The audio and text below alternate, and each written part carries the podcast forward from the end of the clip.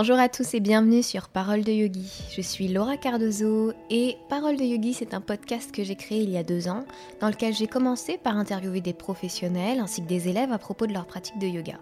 Depuis quelques mois seulement, je vous partage seul des pensées, des définitions, des expériences sur cette discipline que j'enseigne. Cette année, les épisodes sortiront tous les samedis à 10h et si vous appréciez le podcast, je compte sur vous pour le faire découvrir en partageant un épisode qui vous a plu, en vous abonnant ou en donnant 5 étoiles sur Apple Podcast. D'ailleurs, je lis tous vos commentaires et ça me fait extrêmement, extrêmement plaisir. Sachez également qu'en vous inscrivant à la newsletter, vous recevrez un épisode inédit sur les émotions. Ça se passe sur paroledeyogi.com. Et pour cet épisode, j'ai voulu parler des cours de yoga en musique. Est-ce qu'on est pour Est-ce qu'on est contre? Euh, Je suis clairement partisane du pour parce que, euh, pour ainsi dire, j'ai vraiment l'habitude de mettre mes cours en musique, euh, de créer des playlists, d'y passer du temps. Et je j'ai pas pu le faire là dernièrement avec le confinement. J'ai donné très très peu de cours en musique parce que c'était compliqué de gérer le son, etc. Et du coup, ça me manque, ça m'a vraiment manqué. J'ai pu en refaire euh, deux cette semaine. Et vraiment, j'ai compris quel était l'apport euh, magnifique que ça amenait dans ma pratique. Et j'avais envie d'en parler avec vous. J'ai aussi envie de parler de ceux qui n'apprécient pas et pour quelles raisons ils n'apprécient pas ça, afin que vous puissiez avoir vraiment les deux points de vue et que vous puissiez vous accorder à celui qui vous convient le mieux ou alors simplement avoir une vision globale. Euh, de ce que peut être la notion d'un cours de yoga en musique, que vous soyez partisan ou non partisan. Je vais commencer par mon expérience. Euh, je pense qu'au début, au tout début, lorsque j'ai utilisé des cours de, enfin, de la musique dans mes cours, c'était parce que euh, j'étais dans une salle très bruyante et qu'il il n'y avait pas de séparation avec l'espace où je donnais cours et notamment l'espace muscu, voilà, pour être très très clair. Et du coup, les gens n'arrivaient pas à se mettre dans leur propre bulle, j'arrivais pas à créer quelque chose, j'arrivais pas à créer une, euh, énergie collective, un, lieu, un, qu'on appelle clairement le chala, un espace dédié à la pratique. Et un espace vraiment sacré, quelque chose où, où vraiment les gens sentent que quand ils arrivent dans leur salle de yoga, c'est une salle de yoga et ça se passe pas de la même manière qu'ailleurs. Alors ça a été vraiment le premier truc pour entre guillemets, nous isoler des bruits extérieurs et donner une certaine cohésion à ce qu'on était en train de faire. Ensuite, euh, j'ai continué, ça m'a beaucoup plu et j'ai continué dans les autres salles. Euh, je ramenais mon matériel euh, afin d'avoir ma musique, etc. Je paye tous les mois d'ailleurs un abonnement Spotify afin de pouvoir en bénéficier dans n'importe quelle salle où je vais. Et ça a vraiment permis au début de, créer un espace pour les élèves qui ont beaucoup de mal à se mettre en place, à, amener leurs pensées uniquement et à les focaliser uniquement sur le cours. Et c'est là qu'on se rend compte que la musique a vraiment, à la fois en fonction de la musique qu'on choisit, un pouvoir extrêmement apaisant, extrêmement porteur et soutenant. Et ça, c'est vraiment quelque chose dont je me rends compte en tant que prof, ça soutient mes élèves, mais ça me soutient aussi euh, dans ma pratique et J'irai même plus loin, je le développerai un peu plus tard, mais ça, ça soutient aussi mes propres émotions et ça donne un support en fait de plus pour poser ma voix. Je ne sais pas si vous avez remarqué, mais sur le podcast, euh, il y a ces petites interludes musicales et j'en ai vraiment besoin parce que je sens que ça me permet à la fois de diviser l'épisode en plusieurs parties importantes. Ça réveille aussi l'oreille, ça, ça capte quelque chose.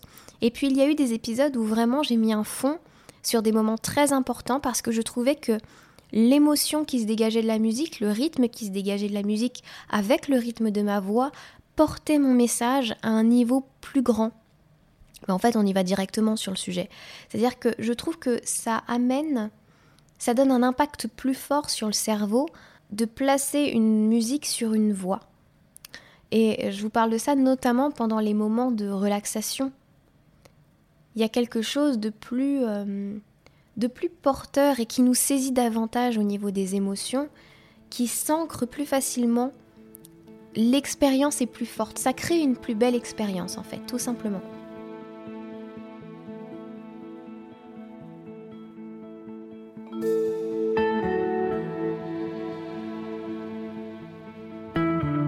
Alors les musiques que j'utilise pour ça, honnêtement, ce sont des choses souvent très douces.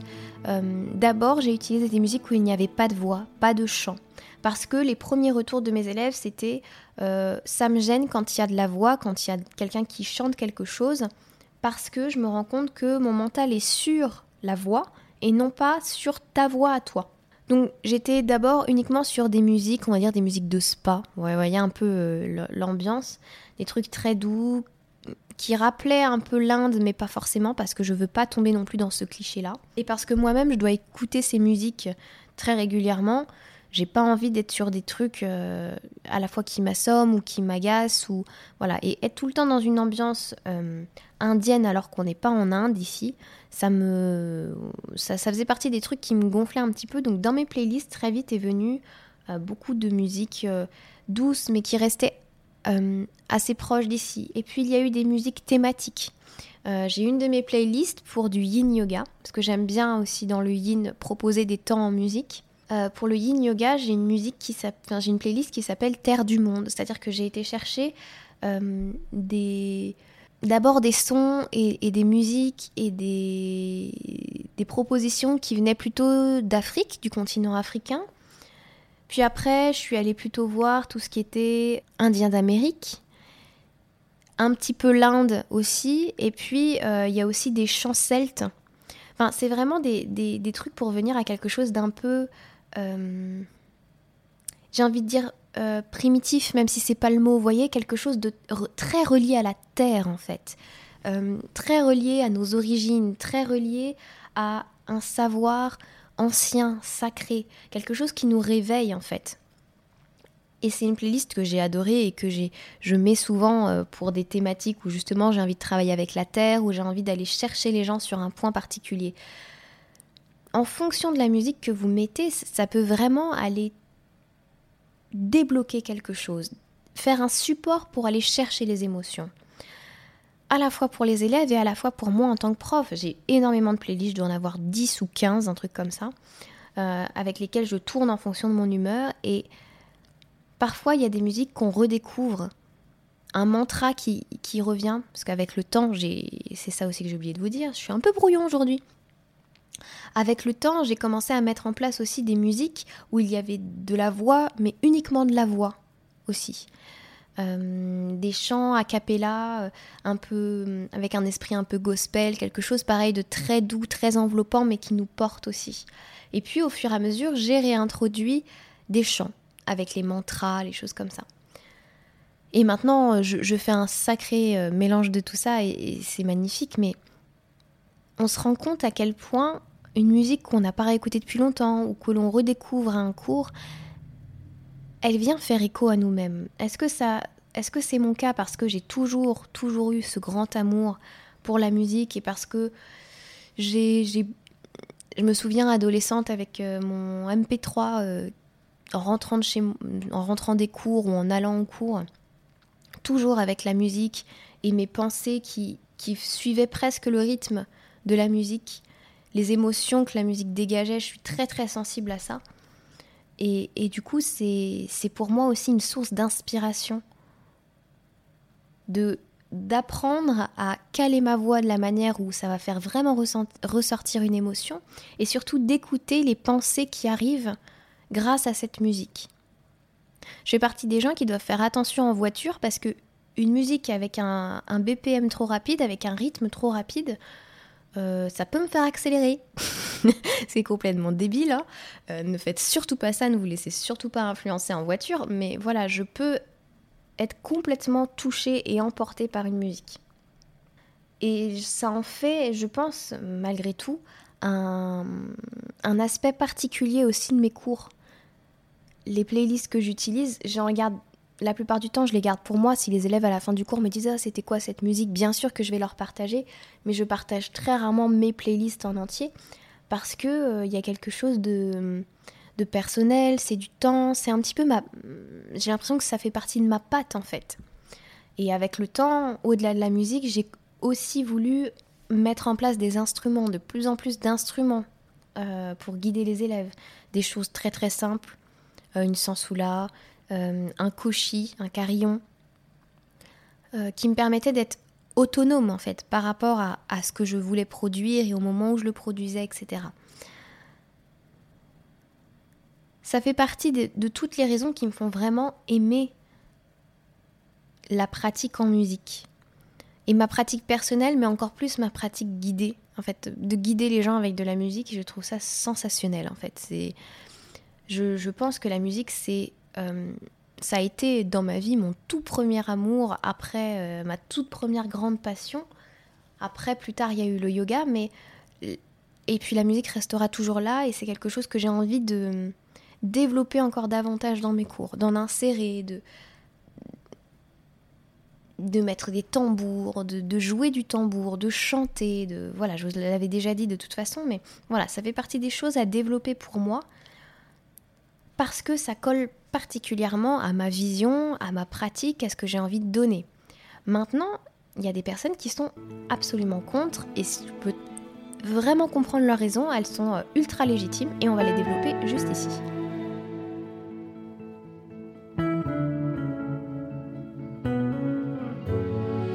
Les partisans du non, en fait, le sont pour toutes les raisons de ceux qui sont pour.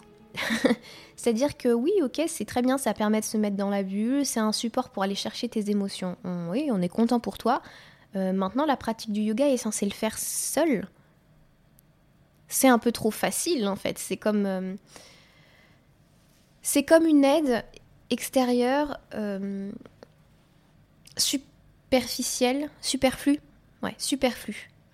Pour ceux qui sont partisans du non, non pas qu'ils n'aiment pas la musique, c'est juste que justement pour être directement confronté à tes pensées, à ton état d'esprit du moment, eh ben il n'y a rien de mieux que d'être face à toi-même. Et si tu le refuses en mettant de la musique, en fait tu, navigues dans quelque chose qui t'est confortable. Tu navigues pas dans cette confrontation, même difficile mais enrichissante à tes pensées. Et ça, c'est vraiment la, raison qui me fait de temps en temps couper la musique dans mes cours et proposer des cours sans musique du tout. Ou alors euh, les couper à certains moments où, par exemple, j'aurais fait monter quelque chose et, et je sais que c'est là. Voilà, c'est maintenant. Maintenant, on peut plus fuir et il faut affronter ce qu'on est en train de traverser. Parfois, il y a des choses comme ça, vous le ressentez avec vos élèves, que c'est le moment. Euh, où vous le ressentez, vous ressentez que votre prof a envie de vous faire, euh, travailler ou amener à voir quelque chose. Bah, c'est un petit peu ça qui se passe euh, quand je vais couper la musique. Pour ma part, c'est un peu un climax en fait. Mais je, je, comprends tout à fait les personnes qui, qui vous disent que la meilleure musique, c'est celle de tes pas sur le tapis, c'est celle de ton souffle. Et c'est vrai, quand on coupe la musique et qu'on entend le souffle des élèves, en tant que prof, on se sent on se sent heureux d'avoir réussi à leur faire déjà valider le fait que la respiration est extrêmement importante. C'est le meilleur son qui soit, parce qu'on est sûr qu'ils respirent, on est sûr qu'ils ont, ont réussi justement à se mettre non pas dans leur bulle de yoga, mais dans leur être. Ce qui est plus profond que de se mettre dans son espace, encore. Et puis l'autre contre, ce serait la sensation euh, que ça pourrait vite partir en cours de fitness, la sensation que ça pourrait vite être une mode, euh, quelque chose de pas très sérieux. Euh, ça me fait toujours un peu bizarre, moi, de voir des cours de RB yoga, alors qu'il y a des gens qui adorent, qui trouvent ça super cool, qui. Enfin, ça leur correspond à 100%, quoi. Et moi, ça, j'ai la sensation que c'est pas sérieux. Tout ça parce que c'est du RB. Alors que le RB transmet autant d'émotions que les musiques que je peux choisir moi transmet autant d'énergie que les musiques que je peux choisir. Ça donne, en fonction de la musique, et, de toute façon, un cours en musique en yoga peut donner ce côté pas sérieux, pas traditionnel, mode, fitness, duquel on a envie de, bah, de s'éloigner en fait. Et J'ai jamais encore, euh, quoi que si, je vous dis ça, mais j'ai déjà euh, fait un cours sur une, enfin, dans mon cours eu des musiques très connues. J'ai une playlist qui est plus young, euh, avec des musiques super connues. Il y a du Coldplay dedans, il y a, qu'est-ce que c'est cette musique là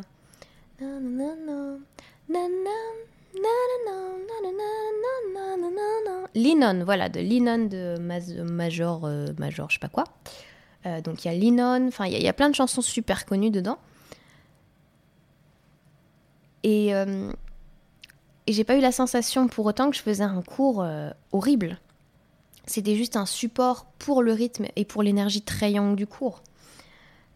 Maintenant, c'est pas une playlist que je ressors souvent. Hein. C'est très très rare. C'est aussi dans des cours où j'ai envie de, à la fois de donner une belle énergie et aussi de donner l'idée que là, c'est un cours où clairement, euh, on va essayer des choses, on va pas juger, on va pas se prendre la tête, euh, on va essayer d'aller vers des postures qu'on n'a jamais faites et on va faire ça avec le sourire. Donc c'est sûr, c'est un petit peu une approche un peu plus, euh, un peu plus fitness, effectivement, c'est vrai. Maintenant, je, pense que que l'on soit partisan du oui ou partisan du non, il faut tester les deux approches. Moi, j'aime bien l'idée de les mixer. Et surtout, au-delà de ça, il faut aussi être sûr que ce soit bien adapté à soi et à sa pratique. Forcément, je vous parle du point de vue de prof parce qu'en tant qu'élève qui est de la musique ou qui n'est pas de musique au cours, j'en ai strictement rien à faire. Alors ça, ceci, c'est une nouvelle, euh, une nouvelle partie là qui vient d'émerger dans mon cerveau. Qu'est-ce qu'en pense les élèves, il y a des élèves qui vont adorer parce que parce qu'ils sont aussi sensibles que moi à, la musique et à ce qu'elle peut transmettre et pour les mêmes raisons en fait. Et il y en a d'autres qui s'en fichent royalement ou d'autres que ça peut gêner. Euh, et là encore, moi ma réaction c'est que les, les cours de yoga sont suffisamment nombreux pour que les élèves trouvent le prof, l'approche qui lui convienne.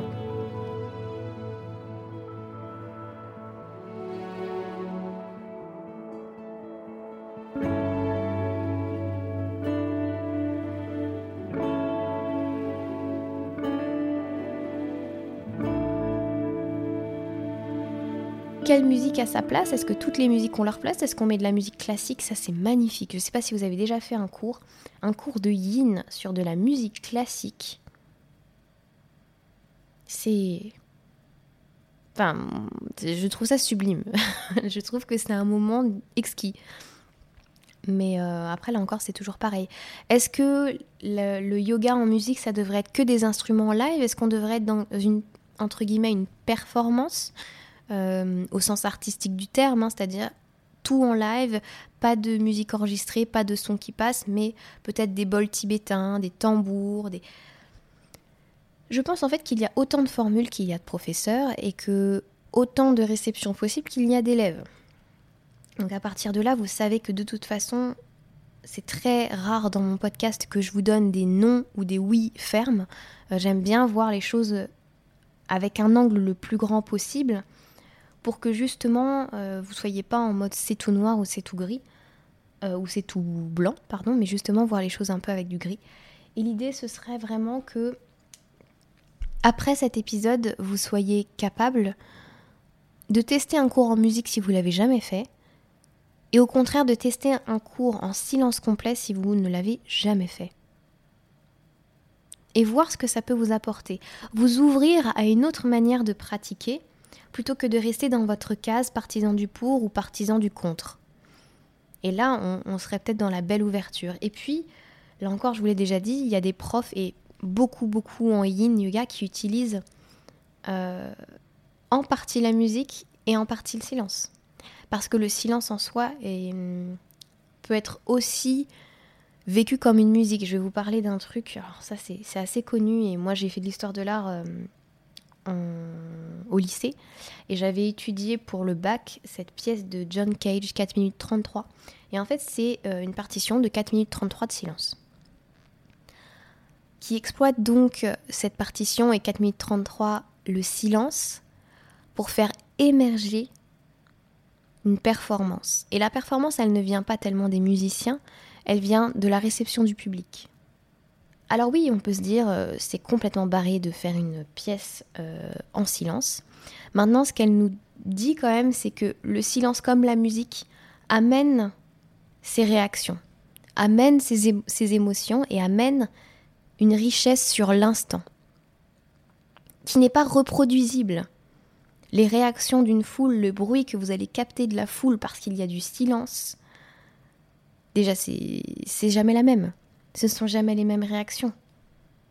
Donc ça nous dit beaucoup de notre rapport à la musique et de notre rapport au silence en général, et de comment les deux sont des vecteurs et des révélateurs de nous-mêmes, à comment d'une certaine manière chacun nous confronte différemment, plus ou moins facilement, plus ou moins difficilement. Et c'est sur John Cage que je vais vous laisser. Euh, non pas avec 4 minutes 33 de silence, ou c'est 23, c'est 4.33 ou 4.23 Oh, je sais plus. Je sais plus. Mais là-dessus, je vais vous laisser euh, sur le générique de fin de parole de Yogi. Je vous souhaite une merveilleuse semaine et je vous dis à la semaine prochaine. Namasté